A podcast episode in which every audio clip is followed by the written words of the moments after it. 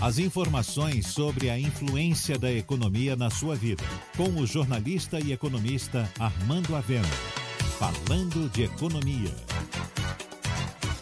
O governo do estado e a prefeitura de Salvador precisam começar a pensar como será a reabertura da economia. Na verdade, não se pensa em fazer uma reabertura imediata, nem em se fazer assodadamente o processo de reabertura do comércio e das atividades econômicas.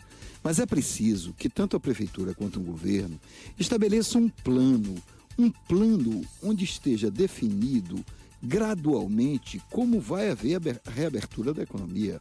Afinal, já se vão dois meses e as empresas não podem continuar simplesmente paralisadas. É certo que a situação de saúde é muito grave e que não se descarta ainda a possibilidade de um lockdown, o que pode acontecer caso aumentem os casos e o sistema de saúde seja pressionado, como tudo indica que vai ocorrer. Não se pode falar em reabertura do comércio agora, em maio, mas é preciso que a partir de junho haja estudos já mostrando como isso pode ser feito.